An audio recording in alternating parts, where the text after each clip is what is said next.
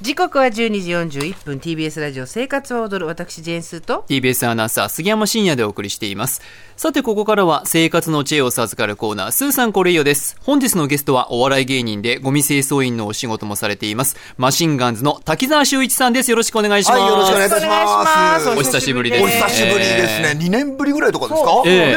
はい、改めてマシンガンズの滝沢さんです西堀亮さんとお笑いコンビマシンガンズで活動されていらっしゃいますそして今年ですね結成16年以上のコンビが出場しましたフジテレビの漫才トーナメント「ザ・セカンドで準優勝し大きな話題になりましたおめでとうございますありがとうござあの、ラッキーです、ラッキー。ラッキーパンチが出ました。いやいやいや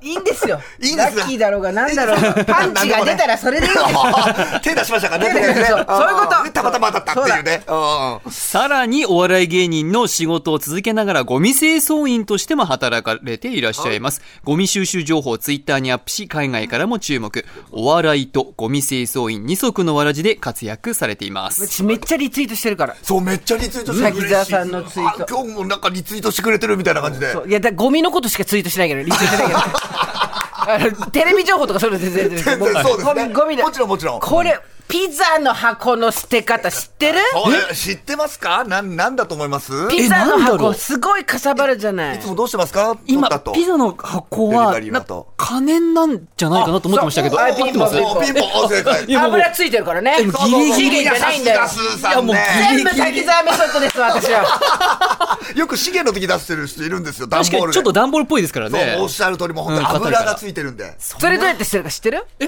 え、ごめんなさい。え、それってのはそれをどそうれやをどうやってっ捨てるててるかか。知ってるこれゴミ君はもしかしてゴミをそのあの段ボールみたいなのを畳んで畳んでゴミのしあの半透明の袋に入れたりそれがバーンって中で広がってわあ穴が開いたみたいなことをやあっごてめんるパなターさンい。ちっちゃく入れてます。小さあの小あさのく。小さく折りたたんで、あーうんゴミ袋に入れちゃってますけど。まあまあまあど素人ど素人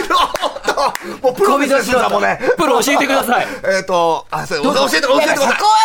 はもうい。あじゃ先あい生いでがすかあの、台所みたいなのでお皿洗いみたいなところやるじゃないですか。はいついでに流れる排水でちょっと濡らしたりとかすると、これがギュッと絞れたりとかするわけなんですよ。もう本当にソフトボールぐらいの大きさになったりとかするから、ちょっと乾かして可燃ゴミ入れると、もう本当にあの穴が開くみたいなことないんで、コンパクトに捨てられる。あ、湿ら、箱自体を湿らせてギュッとやるんですかそうそうなんですよ。そうすると締め出すともう本当にボール玉ぐらいになってなりますかよねそうそう。やっぱりね、そうなんですよ。あの、よ容量みたいなの小さくすると、やっぱりゴミ袋とかもね、やっぱりいっぱい入れられたりとかしますので、これ便利だったりとかするんですよ。いやー、嬉しいち豆知識ありがとうございます。そういうの見たらすぐについたんですよ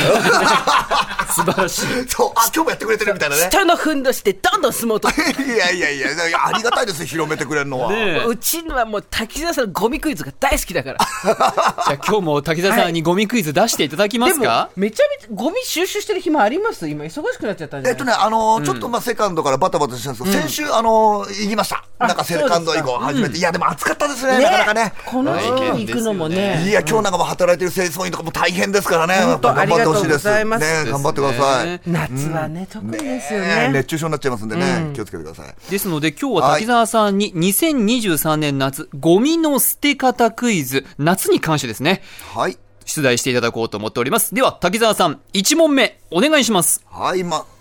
まずは、じゃあ早速、夏場の生ゴミの捨て方についてでございます。匂いを少しでも抑えるために、捨てる前にやっておくと良いことは何でしょうえー、じゃあこれは、スーさん、お答えください。生ゴミでしょはい。やっとくと良いこと。ほら、プロでしょ、もう、すーさん。袋でぐるぐる巻き にそうですね、これは。はい、ごめんなさい。どうしたんですかこれはこ答え言いますね。答えは生ゴミの水気を一絞りしておくということでございます。これが当たり前すぎて盲点だったんじゃないですいか、や逆に言うと。でも、キモいから絞りたくないって気持ちはあるんですよ、そうなんですよ。ただこのね、まあ生ゴミ自体が臭いわけじゃなくて、これね、水にこれ雑菌が繁殖したりとかするので、こあれギュッとやるだけでもう匂いを抑えることができるので、やっぱり利点があるんですね。生ゴミの80%は水分だったりとかするので、そそうそうであっすだかたら私の好きな情報来たよ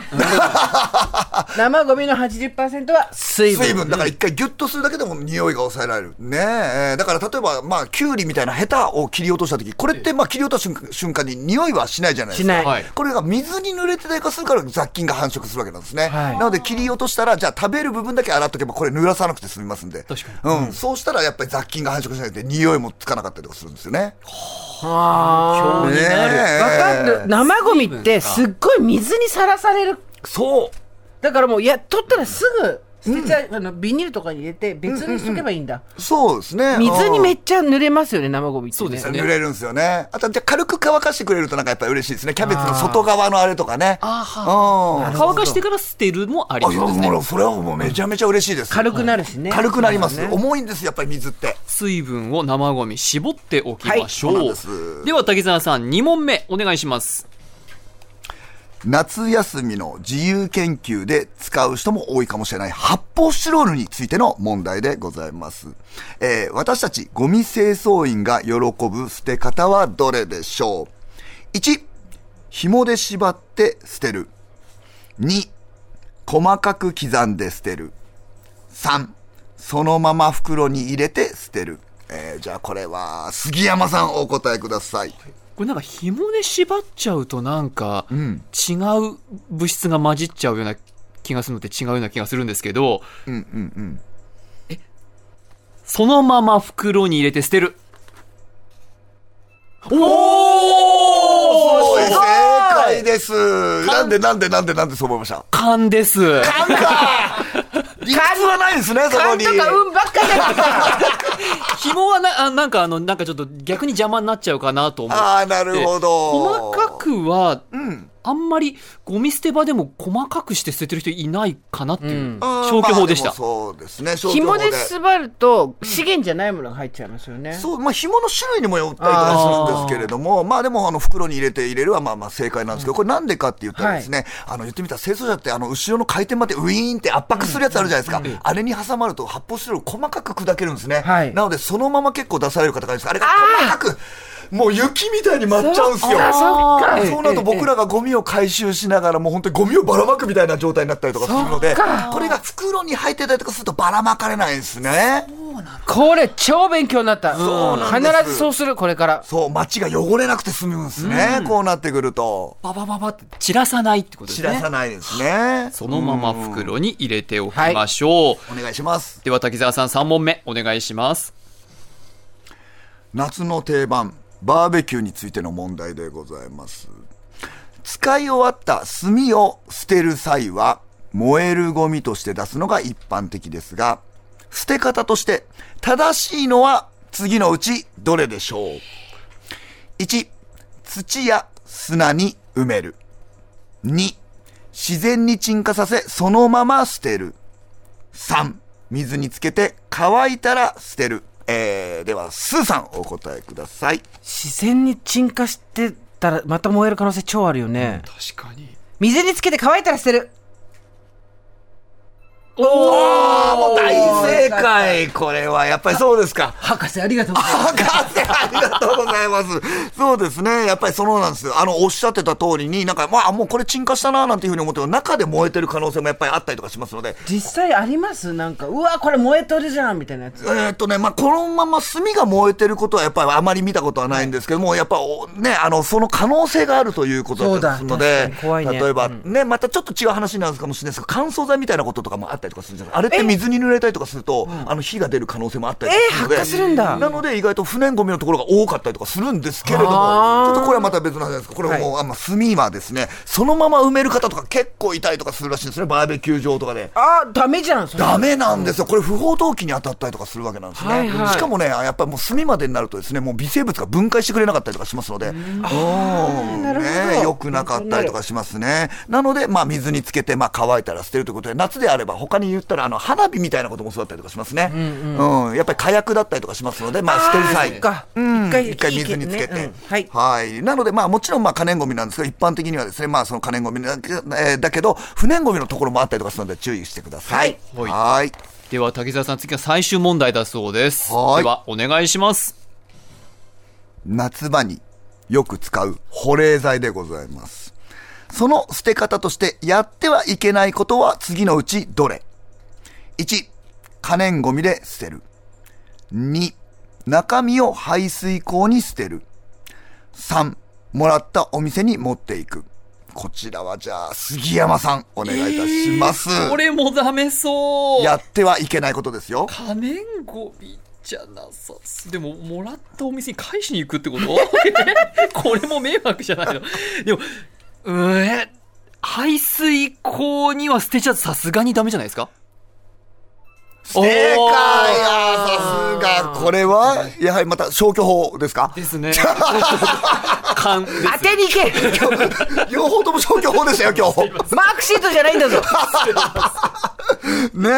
え、というわけでございます。正解でございます。これね、たまにね、僕も回収してて見ることがあるんですけども、切って、あの、周りにプラって書いてあるから、中身を捨てて、これをプラ資源に出す人がいるんですけれども、中身をどうしたかっていうのがやっぱり問題だったりとかするんですね。よくね、あの、まあ、言ってみたら流しに捨てる方がいるんですけど、これ中身がおむつと一緒だったりとかするのであ、高級修正ポリマーって言って、けない水を吸収したんですよ。などんんどでん膨らんじゃうよパンパンになっちゃうんで、流しが詰まる原因になったりとかするんですね。